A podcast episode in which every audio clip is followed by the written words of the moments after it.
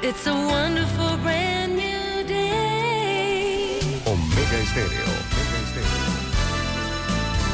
Good morning.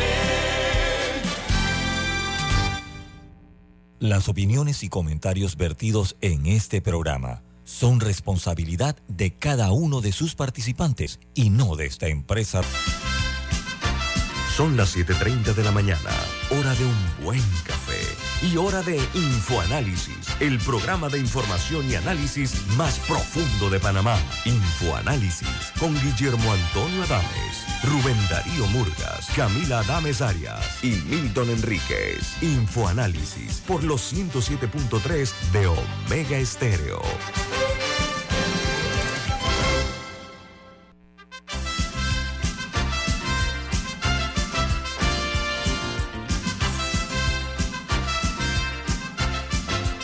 Buen día, bienvenidos. Esto es Infoanálisis, un programa para la gente inteligente. Hoy es el último día del año, de la- del mes de febrero, el segundo del año. Y en este 28 de febrero les recordamos que este programa se ve en directo a través de Facebook Live. También pueden sintonizarnos a través de la app de Omega Stereo, disponible tanto en Play Store como en App Store, también en el programa queda colgado en YouTube, ahí pueden ver todos los programas de Infoanálisis y escuchar Omega Stereo. También, eh, de igual manera, en, el, en sus televisores, en el canal 856, canal de Tigo. Don Milton, ¿quién presenta Infoanálisis? Café Lavazza, un café italiano espectacular. Y de tu Lavazza en restaurantes, cafeterías, centros de entretenimiento y deportivos. Ahora también Café Lavazza orgánico en Deli Gourmet. Café Lavazza, un café para gente inteligente y con buen gusto, presenta Infoanálisis. Eh, Una noticia desafortunada. Eh, eh, falleció el segundo conductor del bus trágico, ese del accidente trágico en Hualaca. Murió ayer. Eran dos conductores. Ayer murió el segundo, así que lamentablemente hay mucha gente todavía que está en cuidados intensivos, en condición de gravedad. Y con la ayuda de eh, varios países se está detectando vía las huellas dactilares la identificación de los eh, que perecieron en este innoble eh, accidente. Y por otra parte, ayer se dio una inspección por parte de las autoridades de los autobuses que circulan por el área de Darién. Lo propio sería también que revise muy bien a los que estén destinados a transportar a estas personas de Darién a Chiriquí, a Hualaca. Así que, bueno, como siempre estamos reaccionando después de las tragedias, ¿no? Lamentablemente, pero eh, ojalá que ese control de la condición de los autobuses sea una constante, no nada más un momento eh, producto de, de una situación que nadie hubiera querido desear. Vamos a dar inicio con las noticias que son primera plana en los diarios más importantes del mundo, pero antes nos complace muchísimo, es más, eh, para este programa un honor y nos distingue con su participación la ministra de Educación, eh, Maruja Gorday de Villalobos. Ministra, buen día, ¿cómo está usted? Muy buenos días, saludos, gusto verlos a todos nuevamente en esta nueva faena. Buen Usted día. es la, es la noticia del día de hoy, Sí. ministra. Ah, Eh, gracias, gracias. Bienvenida. Igual, igual, saludos a todos, don Milton y Camila, qué gusto verlos, saludos. Muchas gracias, ministra. A ver, eh, la pandemia dejó empresas damnificadas, familias damnificadas, con un retorno a la seminormalidad, pero en otras condiciones, al punto que trascendió que unos, unos 14.700 estudiantes que estaban en el sector privado, estudiando en colegios privados, ahora migraron al sector oficial. Ministra, ¿cómo se ha preparado el Ministerio de Educación para darle alojamiento a estos eh, estudiantes eh, que han cambiado eh, pues su estatus, por ponerlo de una forma directa, ahora hacia escuelas oficiales. Ministra, adelante. Sí, en efecto, las secuelas de la pandemia, además del impacto en los aprendizajes, el impacto en los aspectos socioemocionales y obviamente lo que nos afecta o lo que impacta realmente esa capacidad del sector oficial de dar respuesta, porque la respuesta no solo es de cupo, de matrícula, sino de espacio físico, de mobiliario, de nombramiento de docente, de iniciar una serie incluso de interacciones entre los diferentes grupos para generar ese proceso de adaptación de, de muchos niños, sobre todo los estudiantes preadolescentes y adolescentes en ese cambio de haber estado tantos años en, en una escuela determinada y pasar a otra. Nosotros eh, recibimos, eh, como quien dice, la migración más alta eh, finales de 2021, inicio de 2022. Ya para este año, en cuanto a lo que son los procesos de matrícula, producto de esa migración ha disminuido, quizás más del 1, del 2%. Sin embargo, nosotros sí, el hacerle frente a esta demanda implica una serie de acciones que aún estamos en ese proceso, como lo es eh, una gran cantidad de, entregas de aulas modulares para los sectores de Panamá Oeste y de Panamá Este. La ventaja es que en el área de Panamá Este, específicamente a Raiján, estamos entregando para antes de las próximas tres semanas eh, la Escuela Nuevo Emperador y hay más de 2.500 estudiantes matriculados. Esto realmente nos ha generado un respiro en el área de Raiján y obviamente las prácticamente tres escuelas que se están entregando, que son ya eh, obras finales como es la Pedro Pablo, el Tomás Guardia, el Moisés Castillo, que lo pudimos visitar el sábado, donde además de los procesos de rehabilitación y construcción de áreas nuevas, definitivamente los estudiantes empiezan a generar ya una modalidad presencial 100% y no alterna como se tuvieron que ver eh, obligados a estar el año pasado. Sí seguimos teniendo una situación especial para el área este de la ciudad, la 24, Pacora, esa área sigue, sigue teniendo una migración no tanto del sector particular, pero sí una migración por la gran cantidad de barriadas, de, acciones de desarrollos urbanísticos que se están dando y obviamente ahí es donde nosotros vamos a tener eh, a inicio de este año producto de la matrícula que no se genera en el momento real. La matrícula inicia un periodo y termina, sin embargo, si van papás de niños, y es lo que nos dicen los directores, de prekinder, de primero, segundo, tercero, no pueden dejarlo sin el cupo porque el niño no tiene otro lugar donde desplazarse y sobre todo que son niños pequeños que dependen de estar cerca de su residencia. Ahí estamos en este momento ya eh, para las próximas tres o cuatro semanas. Los niños van a ser atendidos en otras instalaciones que no son la escuela. Sin embargo, hay una escuela donde estamos instalando 13 aulas modulares para dar respuesta específicamente a la comunidad de Paso Blanco. Camila. Ahora, en eso de que los niños no están cerca de la escuela, eh, ayer surgieron noticias de que hay ciertas escuelas que por tener problemas estructurales, sus estudiantes van a tener que trasladarse a otras áreas. Y un ejemplo que surgió fue el del Alfredo Cantón, en San Miguelito, cuyos estudiantes van a tener que ir a una escuela en Vía España, que entiendo es el Oxford, eh, esa misma. el, el que está enfrente de, de la iglesia del Carmen. Esto claramente Oxford. representa o una diferencia de un niño que vive en San Miguelito quizá y llegaba caminando a la escuela que ahora se tiene que trasladar hasta, hasta Vía España. ¿Por, por qué se está dando esta situación? ¿Y, y qué otras, sabemos hasta cuándo va a durar y qué otras opciones se le están brindando a los padres de estos niños? Sí, Camila, efectivamente, como lo has dicho, cuando hablé de niños, estoy hablando en este caso específicamente del área de Pacora, de niños de entre prekinder a tercer grado, cuarto grado, que obviamente por eh, la edad no es conveniente que eh, se transporten solo. El caso del Alfredo Cantón fue un caso que nos tocó atender eh, una serie de situaciones a nivel de estructura, como la tienen muchísimos centros educativos, por la cantidad de años que tienen de construcción y que inclusive sus normas, no sus normas estructurales no responden a las nuevas normas. O sea, yo estoy dando una información que es específica de los idóneos de infraestructura, sin embargo, eh, pudimos atender la, la, la, la, solicitud de la escuela y ellos tomaron la decisión entre varias opciones que habían en el área, obviamente. Quedarse en el área era no eh, estar 100% presencial. Incluso esa escuela tiene un pabellón totalmente habilitado nuevo, que es donde están sus laboratorios. Pero esa fue una decisión que nosotros apoyamos a la comunidad educativa y la oportunidad de que no llegaran a una modalidad alterna era mudarse a Lockford. Sí es importante resaltar que son estudiantes ya de mayor edad, de 12, 13 años en adelante, porque es una escuela de grupos de premedia y de media, o sea, de séptimo a duodécimo grado.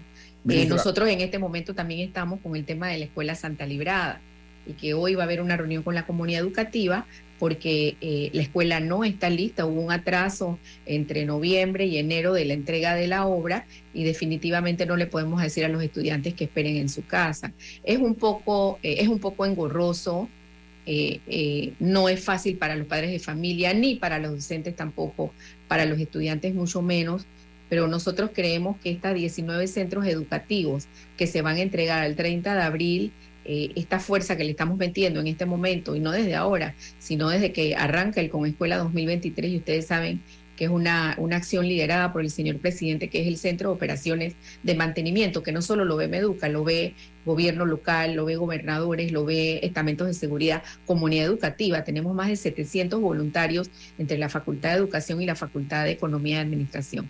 Dígame, don Guillermo. Ajá. Eh, una situación recurrente en las últimas décadas y también en consecuencia una pregunta recurrente. ¿Qué porcentaje de escuelas no están listas para el 6 de marzo que inicia el año escolar? Mira, yo podía hacer una proyección, porque creo que es una proyección. Nosotros en este momento, eh, cuando hablamos de escuelas listas, nosotros terminamos el año pasado con el 98.6% de las escuelas listas. Y hablamos de eso es porque en este momento hemos tenido cinco escuelas con voladuras de techo reciente y son cinco escuelas menos que vamos a tener, que ya SINAPROC dijo no se pueden habilitar en el área de la comarca. Yo te diría que nosotros pudiéramos estar llegando al 6 de marzo a un 95-96%. O sea, escuelas operativas, ministra. no es que estén listas, sino operativas. operativa con las condiciones básicas para iniciar. Nosotros estamos recibiendo 19 proyectos y nosotros con esta acción de Operación Mercurio y Estrella hemos habilitado 71 aulas modulares en más de 32 escuelas rancho. Entonces, esa es la proyección que yo estoy haciendo, porque en este momento el corte de la semana pasada era que estábamos a 82% y 500 centros educativos de atención. Eso me lleva alrededor de 3.000 escuelas ya eh, en esa intervención de atención básica para iniciar. Y definitivamente que el tema de la cultura preventiva es un tema que vamos a tener que seguir insistiendo, y no solo ahora, sino a lo largo del tiempo, porque no puede ser que en escuelas profesionales y técnicas tengamos que buscar personas foráneas o los cadetes de las diferentes academias y no que los propios estudiantes generen ese voluntariado y eso también se enseña en las escuelas y ha sido una lección para todos nosotros. Ministra, este año escolar va a constar de 40 semanas, ¿correcto? Correcto, 40, a ver dónde es que tengo el calendario escolar, sí, 40 semanas divididas en tres trimestres y bueno, definitivamente se están esperando, estamos esperando alrededor de 940 mil estudiantes 126 mil aproximadamente del sector particular y más de 840 mil del sector oficial. Estamos el escolar, el escolar termina el 22 de diciembre, ministra. correcto. correcto. Tengo un corte comercial. Eh, en breve, más aquí con la ministra de Educación, Maruja Gorday de Villalobos, que nos honra esta mañana con su participación. Viene más aquí en Info Análisis. Este es un programa para la gente inteligente.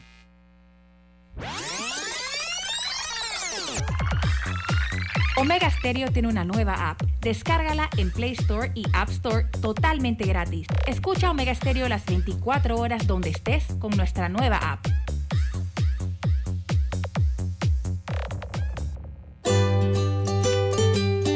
En la vida hay momentos en que todos vamos a necesitar de un apoyo adicional.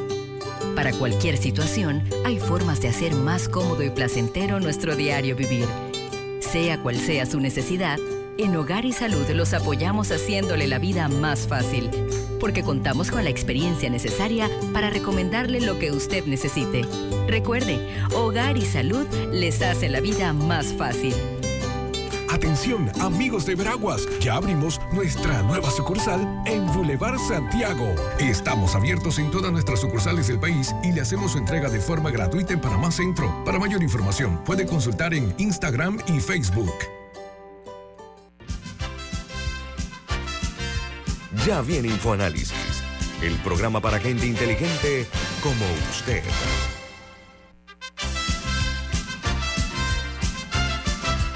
Camila, tú tienes un mensaje importante. ¿De qué se trata? Si eres jubilado o estás cerca de la jubilación, abre tu cuenta de ahorro Banismo y aprovecha los beneficios especialmente diseñados para que disfrutes del esfuerzo de toda tu vida. Solicítala en tu sucursal Banismo. Ministra Maruja Gordani Villalobos está con nosotros esta mañana. Adelante, Milton. Y yo quería aprovechar la presencia de la señora ministra, porque a veces eh, cuando entrevistamos a, a personalidades del nivel de la señora ministra, nos concentramos en las cinco escuelas que se le el techo. Pero, ¿cuál es el otro lado de la ecuación? ¿Cuál ha sido el esfuerzo de preparación del Ministerio de Educación? ¿Cuántos alumnos están recibiendo? ¿Cuántos docentes están siendo movilizados? ¿Cuál es la logística de brindar un servicio educativo a cientos de miles de niños y jóvenes? Para que nos cuente ese pedazo, todo lo que ha salido bien también, no solo aquello que son las dificultades propias de la época. Sí, esa es una gracias, don Milton. Esa es una logística que, que inicia prácticamente eh, un año antes. La, las organizaciones escolares de los años lectivos arrancan prácticamente entre el mes de junio y julio sobre la proyección de la matrícula que se va a recibir. De ahí nosotros iniciamos el proceso de levantamiento de un concurso y qué bueno que lo ha tocado porque este ha sido un concurso que tiene unas connotaciones históricas. Concursaron alrededor de 24.500 docentes para 3.220 posiciones. Obviamente nosotros estamos en ese proceso que debe culminar quizás en diciembre de la instalación de un programa que articule todas las bases de datos. ¿Qué significa? Que nosotros tenemos un procedimiento casi que manual y eso, eso implica eh, quizás que los tiempos no sean los perfectos para poder generar eh, estos trámites y que suponiendo tengamos las posiciones listas, listas en el mes de enero. Sin embargo, eh, este proceso lleva varias etapas y es un proceso a nivel nacional que incluso se tienen que mandar los documentos por correspondencia porque aún se trabajan con documentos oficiales físicos. Entonces, esto es un, esto es un, primero arranca con un periodo de organización de concurso. Posteriormente, nosotros vamos cerrando el año lectivo y paralelamente se da el proceso de recuperación académica, la capacitación docente y el traslado de, de docentes para áreas de difícil acceso que arrancó la semana pasada y que culminó con más de 660 docentes que por primera vez se les garantizó la entrada y la movilidad. Y cuando digo primera vez es porque tuvimos eh, que hacer frente a costos de pago de horas de vuelo definitivamente eh, para trasladar a 3.300 docentes de las áreas de las comarcas, sobre todo por la situación climatológica que hay y el compromiso de cuatro, eh, cuatro entradas y no, tres entradas y tres salidas. Estamos hablando que eso implica alrededor de medio millón de dólares en lo que es el traslado, en lo que son las horas de vuelo para Puerto Valdía, para Jaque, porque marítimamente no se podía, y todo el desplazamiento y la logística aéreo, terrestre y marítimo, incluyendo las barcazas del Senan. Por el otro lado. el año, permiso, el año escolar realmente comenzó ayer, ¿no? Con el desplazamiento de los, de los maestros, etcétera, que van a, a tratar el tema de la organización para que se pueda organizar, ¿es correcto? Sí, el año escolar, eh, el año escolar arranca oficialmente el lunes 27, que fue el día de ayer. ayer. Ayer, ayer arrancaron los, maestros. 47 mil docentes en sus puestos de trabajo ya eh, para dar inicio a esa semana conocida como una semana de organización escolar, donde hay una serie de acciones, inclusive de organizaciones de grupo, eh, de distribuciones, de asambleas de docentes, etcétera, para estar listos el lunes 6 de marzo, donde se están esperando 930 mil estudiantes, 830 mil estudiantes en el sector oficial y 126 mil en el particular. Incluso esta semana, por situaciones de difícil acceso, estamos capacitando alrededor de 2.000 docentes de multigrado físicamente en centros específicos sobre eh, la nueva estructura del plan de estudio de escuelas multigrados y que estamos haciendo, hicimos una asociación con el grupo cafetero de Caldas, que es el que tiene eh, el programa de estudio más actualizado y con mayores resultados en relación a la aplicación de la metodología para multigrado. Camila. Aprovechando que estamos hablando de los docentes, el año pasado, en julio, el país vio unas protestas multitudinarias eh, y una paralización del país. Y el principal grupo que, que, dirigió esto fueron docentes, particularmente del área de Veraguas. Eh, se ha cumplido, cuál, o sea, cuál, primero, ¿cuál es la relación con es entre el Meduca y este grupo de docentes actualmente? O sea, ¿es cordial? ¿Hay fricciones? ¿Se ha, se ha atendido los reclamos de este grupo o todavía hay cosas que, que no que no, no han tenido una conclusión? Sí, gracias Camila. Eh, definitivamente que el motivo de la huelga del, año 2022 no fue un motivo meramente relacionado con el sector de educación, sino que todos conocemos que se dieron otras alianzas con otros sectores de la población por algunas demandas sociales. En relación al tema, al tema de educación, eh, definitivamente eh, las demandas son muchas, como siempre sabemos, las necesidades son infinitas y los recursos son finitos. Yo creo que es importante primero recalcar que en cuanto a la asignación de la distribución del sector educación para lo que es la solicitud que hay de la distribución del presupuesto, este, este año el presupuesto para el sector, incluyendo las 13 instituciones que conforman el sector educativo, universidades oficiales, IFARU, IP, etcétera, es del 5.77%, inclusive 2.7 más allá de lo consignado en ese compromiso de Penonomé, que era 5.5 y, y, tener un aumento gradual hasta el 6% tal cual lo establece UNESCO. Sin embargo, yo creo que es importante resaltar y nosotros hicimos ya la aclaración cuando presentamos hace dos semanas el informe de avance del pacto de los proyectos, el del pacto de los derechos eh, de los de los derechos eh, económicos, sociales y culturales de los panameños y nos tocó dar un reporte de educación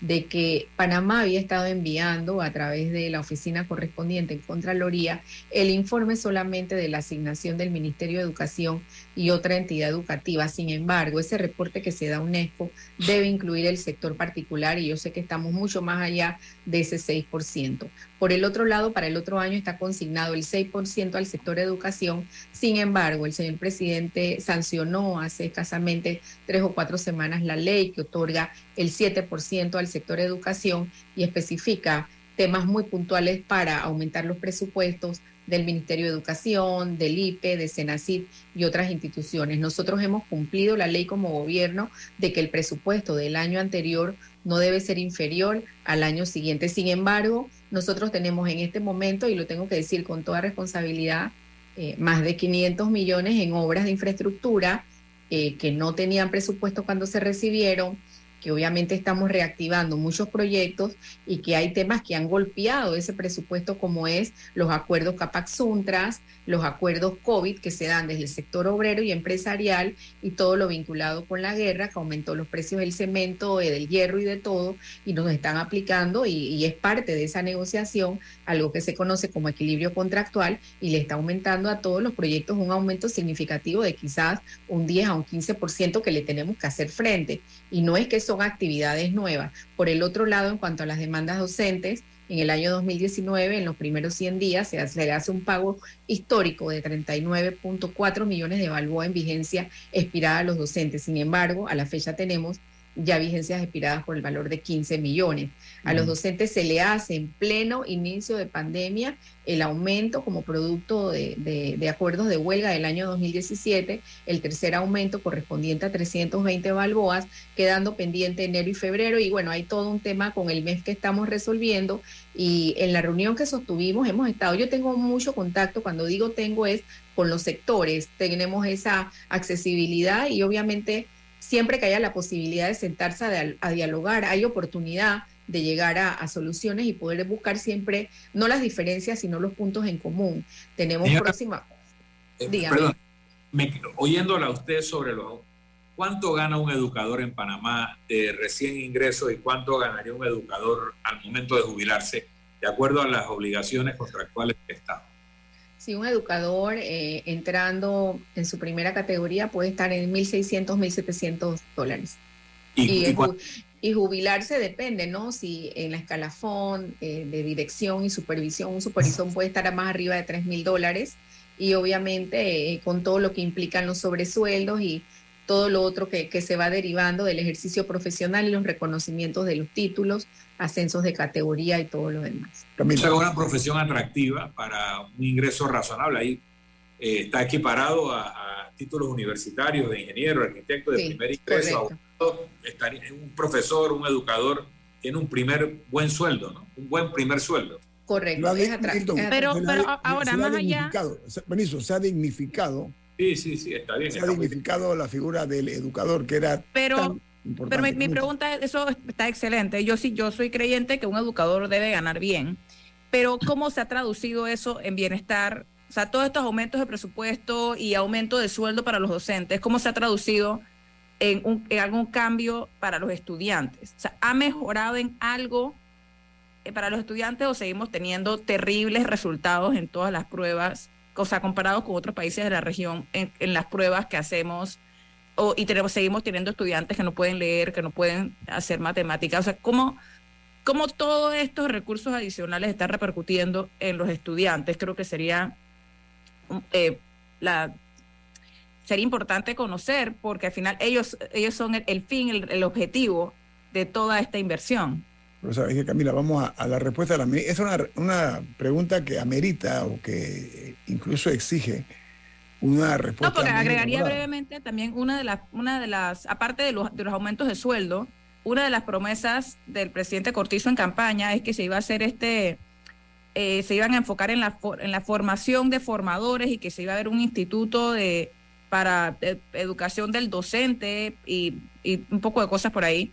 O sea, ¿qué, ¿qué tanto se ha hecho de eso o no? Porque al final del día la importancia es que el docente vea una mejora en su, en su capacidad de enseñar, que toda empresa privada, por ejemplo, tiene una responsabilidad con sus, em, con sus empleados de, de, de ayudarlos a formarse mejor y asimismo, en este caso, los docentes también tienen una responsabilidad con sus estudiantes. Pero ¿cómo, cómo se está dando eso? Después del corte comercial, ministra Manuja Gordeli Villalobos, uh -huh. eh, porque tengo que cumplir compromiso con los anunciantes. ¿sí? Viene más aquí en Info Análisis. Este es un programa para la gente inteligente. En breve regresamos, gracias a Banco Aliado. 30 años. ¿Qué quieres crear? Contamos contigo para defender la voz de todos los panameños en la elección general de 2024, como don Rafa. Vea, yo fui el primerito en inscribirme como miembro de mesa en mi pueblo. Oh, ahora soy el responsable de contar cada voto de mi gente. Inscríbete tú también en tribunalcontigo.com o en cualquiera de nuestras oficinas en todo el país. Eso de ser productor y miembro de mesa je, es un compromiso berraco, ¿yo? Hmm. Tribunal Electoral. La patria la hacemos contigo. La gente inteligente escucha InfoAnálisis. Los anunciantes inteligentes se anuncian en InfoAnálisis. Usted es inteligente.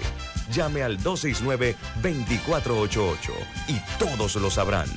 Infoanálisis, de lunes a viernes de 7 y 30, 8 y 30 de la mañana, en donde se anuncian los que saben.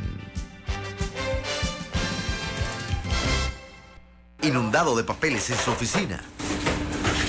Gasta mucho tiempo buscando documentos y archivos.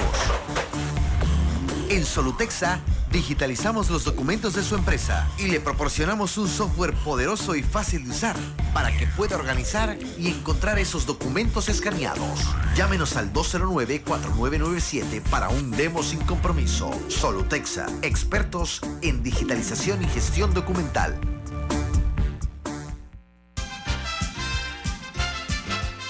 Ya estamos de vuelta, gracias a Banco Aliado. 30 años. ¿Qué quieres crear?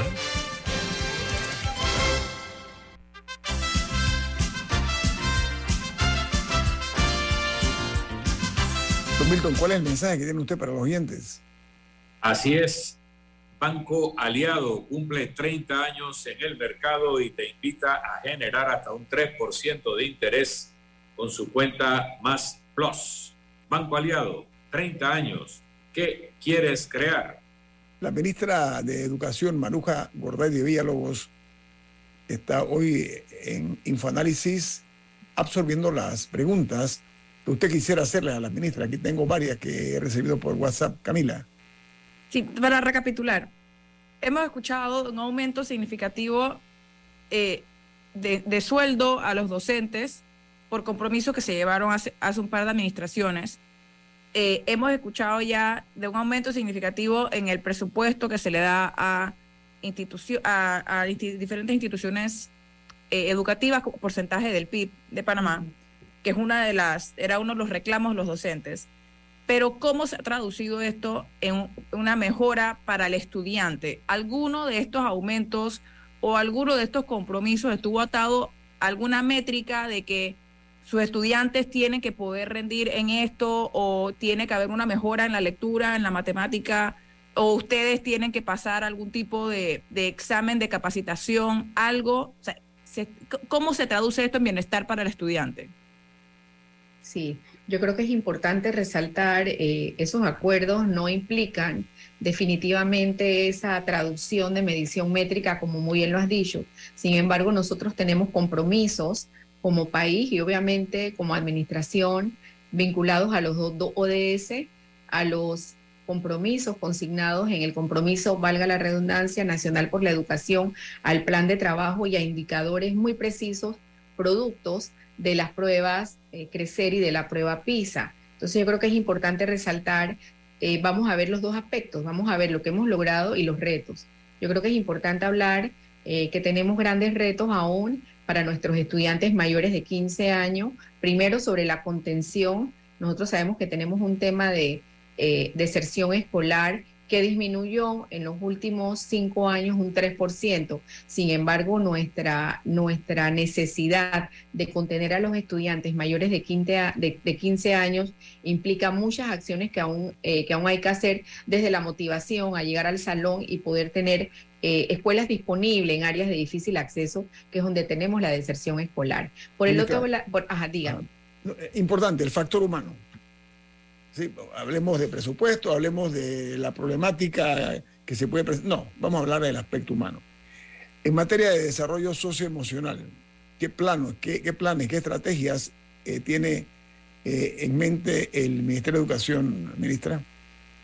Bueno, nosotros desde el año 2021, fortalecidos en el 2022 y obviamente con una ruta muy clara para este año, estamos trabajando con una serie de componentes del plan de apoyo socioemocional y el plan de recuperación integral de socioemocional de los aprendizajes.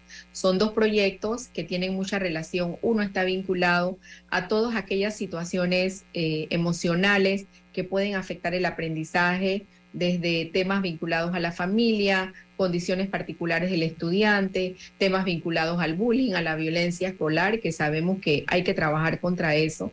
Y por el otro lado, eh, todas las situaciones que pueden estar inclusive afectando a estudiantes con temas de salud mental. Tenemos un sistema de alerta, un sistema de indicadores, entendiendo que el docente es el primero que puede estar identificando estas conductas o estas situaciones. Nosotros tuvimos en el año tre- 2021 más de 32 mil llamadas en un contact center que habilitamos para que el estudiante pudiera marcar su necesidad y definitivamente este tema de las partes socioemocional y lo que ha repercutido en la salud mental sigue siendo un tema que es como el iceberg, ¿no? Que va saliendo ahora que los chicos han retornado y todo lo que ha implicado.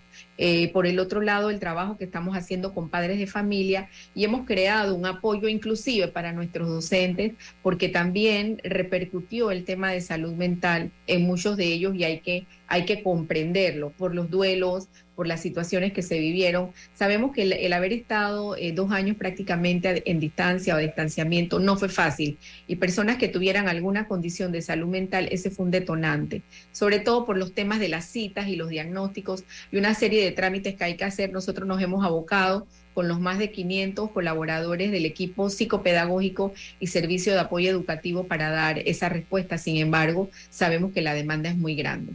Ministra, ministra, hay un plan, un proyecto, hay una... O sea, pero, pero regresando un poco, o sea, sí me Sí. interesa conocer la respuesta a...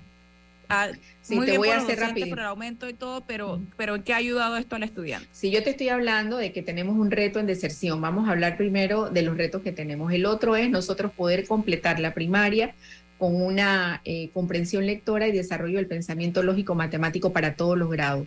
Yo sí te puedo hablar que a nivel de primaria, con el programa, eh, el Plan Nacional de Lectura y el programa Aprendamos Todos a Leer y toda la intervención que se está haciendo, nosotros pudiéramos hablar eh, habiendo hecho ya una medición desde evaluación y desde la básica. Este año vamos a hacer la prueba muestral de, aprendizaje del, del, desarrollo de la comprensión lectora y matemática, o sea, la prueba muestral de nuestro programa Crecer, que es una prueba panameña estandarizada ya eh, sobre el tema de comprensión lectora, nosotros hemos avanzado casi un 60%. Nuestros niños que en abril llegaron a tercero, a cuarto grado, sin una competencia lectora, el programa ha sido de mucho apoyo y podemos hablar de un 60%.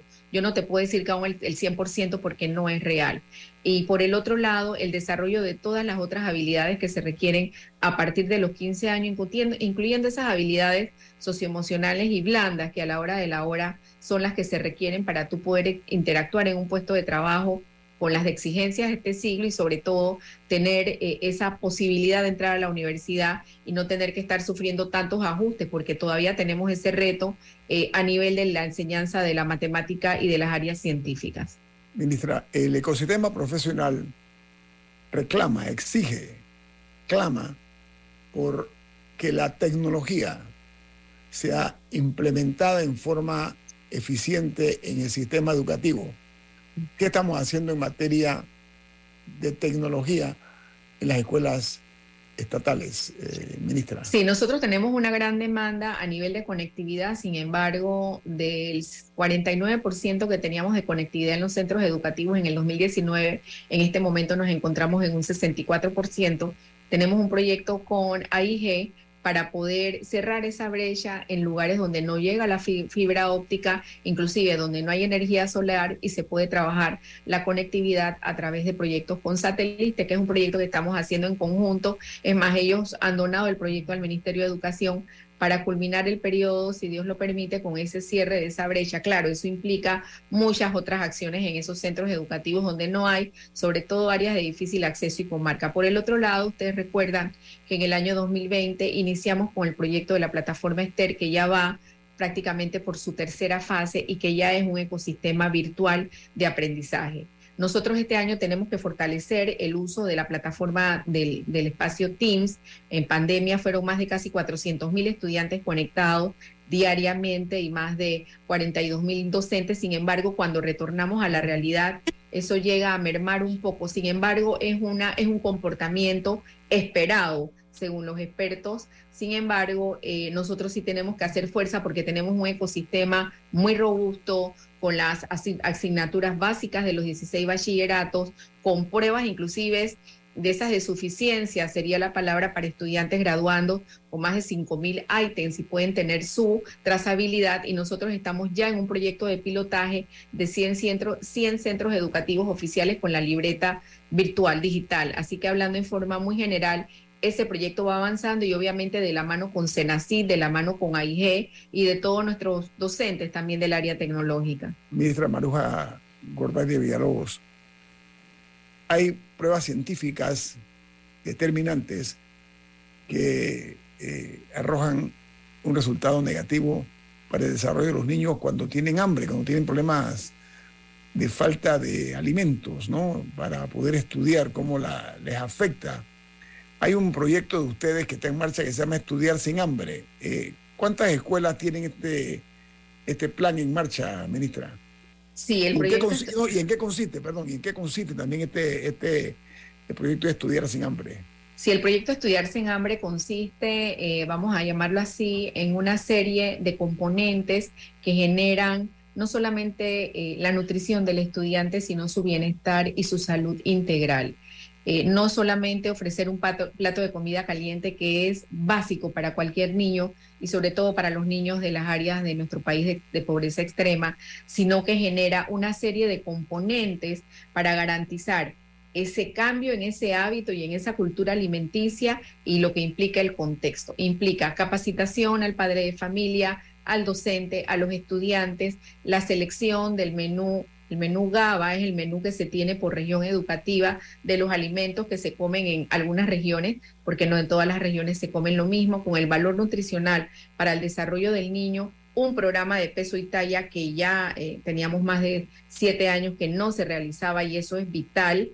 Eh, la entrega de la comida caliente, la adecuación de la cocina de la escuela y todo lo que es el personal que trabaja a nivel de salubridad. O sea, todos estos componentes interactuando entre sí deben generar ese cambio en la actitud, eh, primero en el componente nutricional del estudiante y segundo en esa actitud de qué se come en la casa, qué se come en la escuela, granjas familiares y, y granjas escolares. Es todo un hábito de cambio de cultura. Este año, el año pasado, se alcanzaron 277 centros educativos. Estamos hablando de que el proyecto impacta prácticamente en esa cantidad de centros 15 millones de balboas por todo lo que es la compra diaria de alimentos. La compra, cuando digo diaria, es la entrega diaria de alimentos y lo que implica en todo lo que es la adecuación de las cocinas. También incluye comedores, pero hemos quedado que los niños, si no tienen comedores, pueden comer en sus salones, como muchos los hemos hecho cuando hemos sido docentes.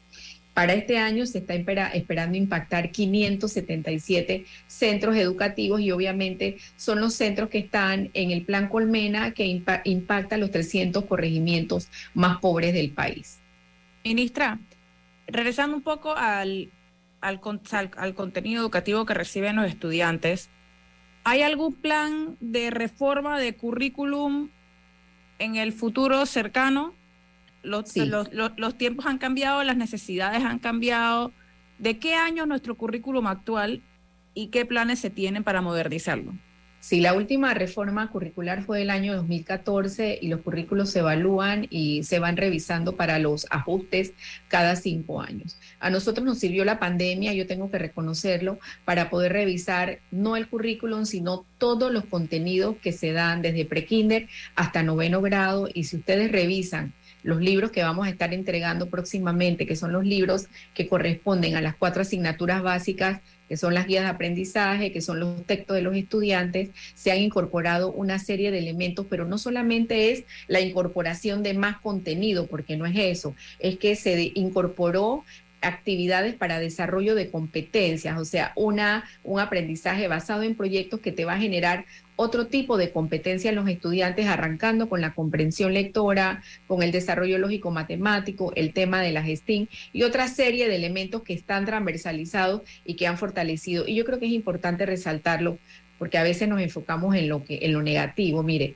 de toda la vida, para no decir la cantidad de años, por primera vez se unifica en un trabajo histórico la planificación didáctica del docente panameño. Habían 12 modelos de planificación para primer grado a noveno grado, para lo que es la educación básica general.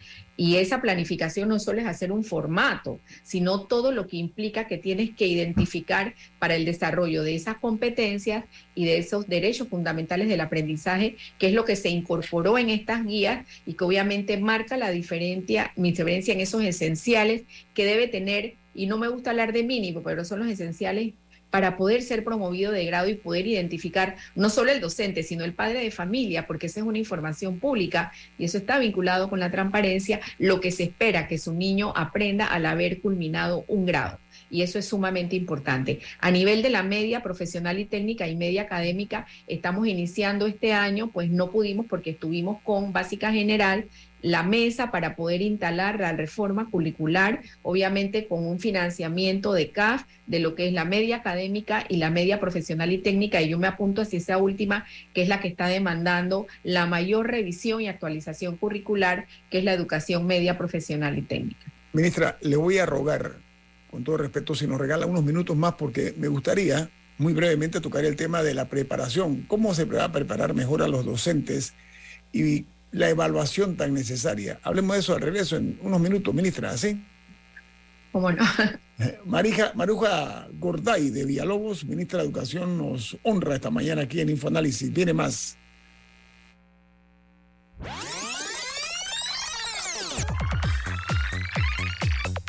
Omega Stereo tiene una nueva app. Descárgala en Play Store y App Store totalmente gratis. Escucha Omega Stereo las 24 horas donde estés con nuestra aplicación 100% renovada. Recibe tu jubilación en una cuenta de ahorros Banismo y disfruta el esfuerzo de toda tu vida con beneficios diseñados especialmente para ti. Ábrela ya en tu sucursal Banismo más cercana. Ya viene InfoAnálisis el programa para gente inteligente como usted.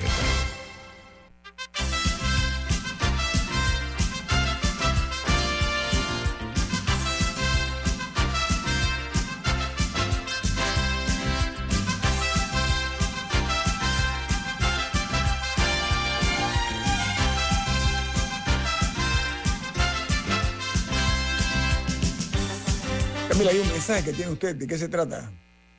El confort de un Ford se siente. Aprovecha las últimas unidades de la Ford Explorer y disfruta la carretera con la seguridad, desempeño, tecnología y respaldo que te da distribuidora David Ford. Visítalos en Transísmica, Chitré y David o llámalos al 299-9333. Repetimos, Maruja. 299-9333. Ministra de Educación Maruja Gorday le dije dos minutos. La pregunta va directa. ¿Qué se está haciendo para preparar mejor a los docentes y si se van a realizar evaluaciones periódicas? Sí, mira, es importante. Después de los años que tiene el sistema educativo creado, se consolidó la nueva estructura, el nuevo modelo de evaluación docente.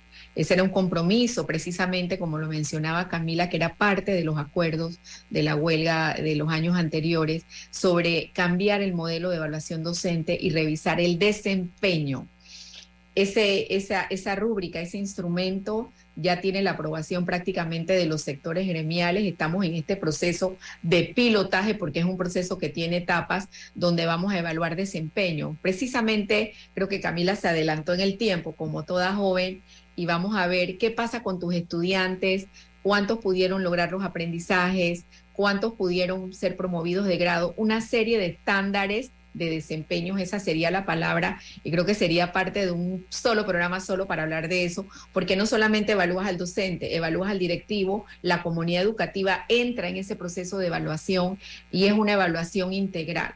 Ojalá nosotros este año podamos dejar ya instalado ese nuevo sistema de evaluación docente. Y en cuanto a capacitación, la pandemia nos ayudó a entrar en otros entornos virtuales. Sin embargo, tenemos pendiente, como lo comentaba Camila, ya eh, está en primer debate en la Asamblea porque entró y fue vetado por un tema de inexequibilidad el proyecto del Centro de Perfeccionamiento Docente y Bienestar Docente que debemos estar entregando este año. Más que algo físico, es la nueva estructura del nuevo sistema de evaluación como un sistema que se genere un acompañamiento para ver si esa inversión que se hizo en formación y en capacitación como lo hablaba don Milton, como el sector particular, da resultado y realmente qué ocurre con esas competencias nuevas en el, en la, en el mejoramiento de, las aprendiza de los aprendizajes de tus estudiantes.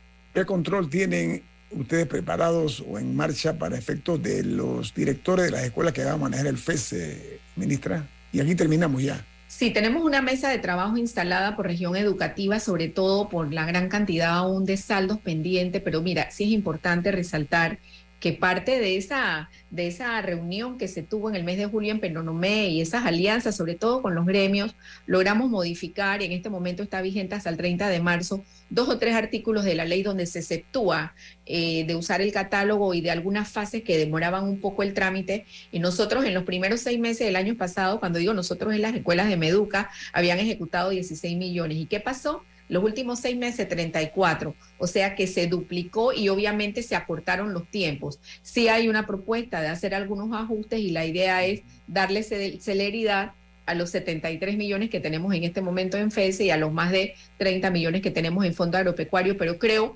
que ese mito se está eh, está saliendo de, de, de, de, toda esa estructura de que puedo equivocar un error, me pueden meter preso. Si el director hace el trabajo, como lo hemos visto en muchísimas escuelas, y la comunidad educativa eh, avala las compras y lo que requiere la escuela, siempre pedimos que sea lo prioritario. Sabemos que hay muchas necesidades, pero lo prioritario vinculado con el aprendizaje y posteriormente, y ahí hay un porcentaje inclusive asignado a mantenimiento de escuela.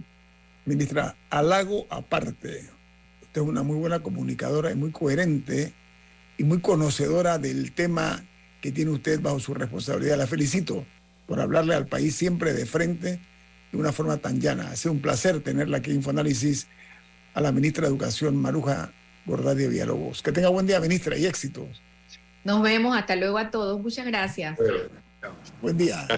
Oye, Ñito y Camila, eh, un tema muy importante y luego de las relaciones a la señora ministra en el día de ayer se dieron simultáneamente o concatenadamente una serie de entrevistas por parte de la embajadora de Estados Unidos, al mismo tiempo que el principal candidato de la oposición, o aparentemente oposición, Ricardo Martinelli, lanzaba su candidatura. O sea, era como muy importante que fuera el mismo día, como muy importante pareció ser el día de la liberación de sus hijos y en la declaratoria de Ricardo Martinelli en esta lista que le impide ir a Estados Unidos, etcétera. Ahora, está, está, también la salida al ruedo ya oficial del vicepresidente de la República, sí, José Gabriel Carrizo, que también hizo un evento grandísimo. Yo vi, mira, Milton, la cantidad, de, yo me tomé el cuidado, como debe ser, de darme una vuelta por allá por las los, los áreas cercanas a la sede del PRD.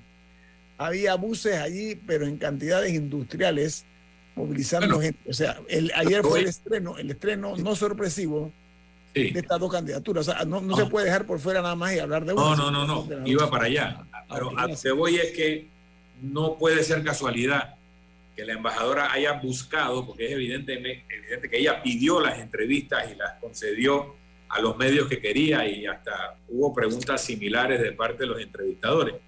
Pero eh, de lo que escuché, ella describe al señor Ricardo Martinelli de una serie de maneras donde lo señala como una persona que ha cometido delitos de corrupción, etcétera, etcétera, etcétera. Pero luego cuando le preguntan sobre los posibles candidatos, ella dice, Estados Unidos trabajará con quien el pueblo panameño elija. Y cuando por lo menos a Tenógenes Rodríguez le dice, incluso al señor Martinelli, ella insiste, Estados Unidos va a trabajar con quien el pueblo panameño elija. Bueno, eso, no intervenir, eso no es intervenir en los asuntos panameños, Milton, eso me parece bien. Bueno, voy para allá. Recuerdo la campaña famosa entre de Perón cuando gana la presidencia la primera vez y la polarización que plantea la campaña de Perón es Perón versus Braden o Braden versus Perón. ¿Y Braden quién era? Braden era el embajador de Estados Unidos, eh, país que se oponía a la candidatura de Perón y Perón convirtió eso en una base de campaña.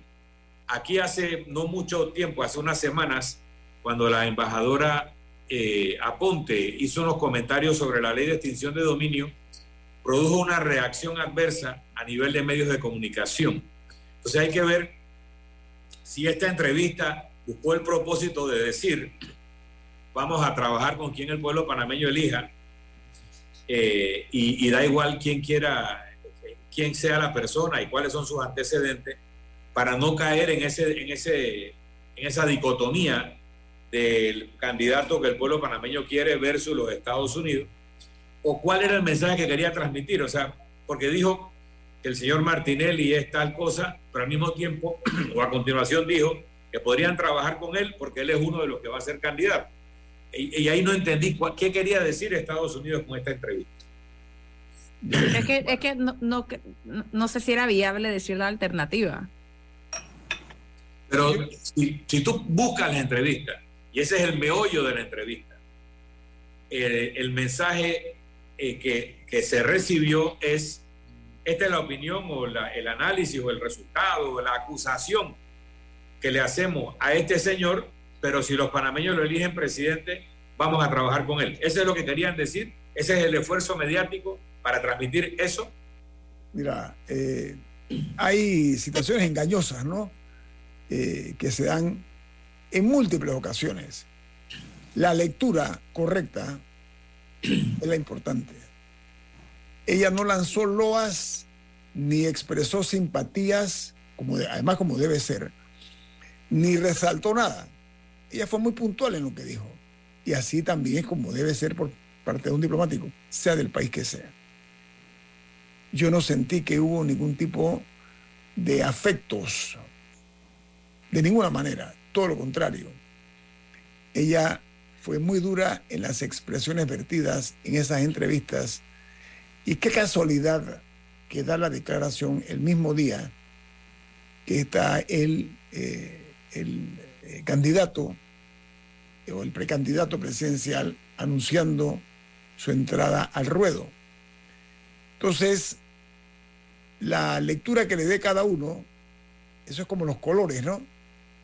Yo me atrevería a decir eh, a ciencia cierta, yo puedo decir lo que yo interpreté, conociendo un poquito el lenguaje, no diplomático, el lenguaje eh, entre líneas, llevaba una muy fuerte carga explosiva.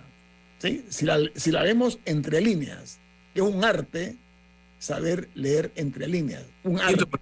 Estados Unidos le ha tendido la alfombra roja al, nuevo presidente de Brasil y expresidente y ex convicto de acusaciones de corrupción del caso de Brecht, le han extendido la alfombra roja y es el mejor amigo de los Estados Unidos. Entonces, yo me pregunto si Estados Unidos está regresando a esa famosa anécdota que le atribuyen a varios dirigentes. Probablemente fue Foster Dulles, cuando alguien le dice, oye, pero ¿por qué apoyamos a Somoza si Somoza es un HP? Y él dice, sí, sí, pero es nuestro HP. Entonces, la, la pregunta que yo me hago es, ¿cuál es qué, qué, qué, quiere transmitir Estados Unidos? Que ellos se van a entender con exconvictos y que se van a entender si el pueblo eh, panameño los elige. Eso es lo que nos quisieron decir. Yo, yo la parte, la parte eh, eh, digamos, esa de Lula da Silva, yo, yo, yo creo entenderla. Y ahí es donde se equivoca la gente cuando da las lecturas, vuelvo a las lecturas.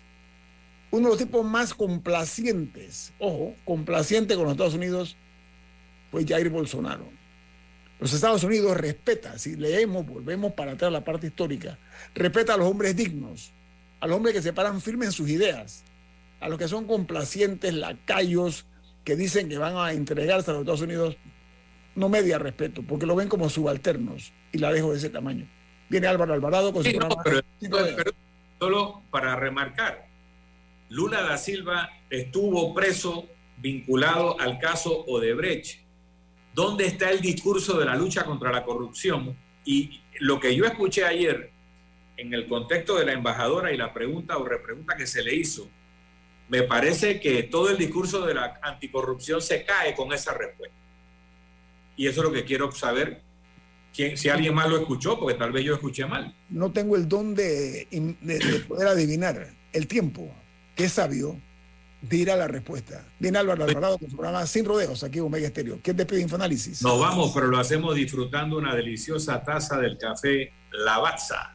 Café italiano espectacular. Pide tu Lavazza en restaurantes, cafeterías, centros de entretenimiento y deportivos. Ahora Café Lavazza orgánico en Deli Gourmet. Café Lavazza, un café para gente inteligente y con buen gusto. Despide Infoanálisis. Ha finalizado el infoanálisis de hoy. Continúe con la mejor franja informativa matutina aquí en Omega Estéreo 107.3, Cadena Nacional.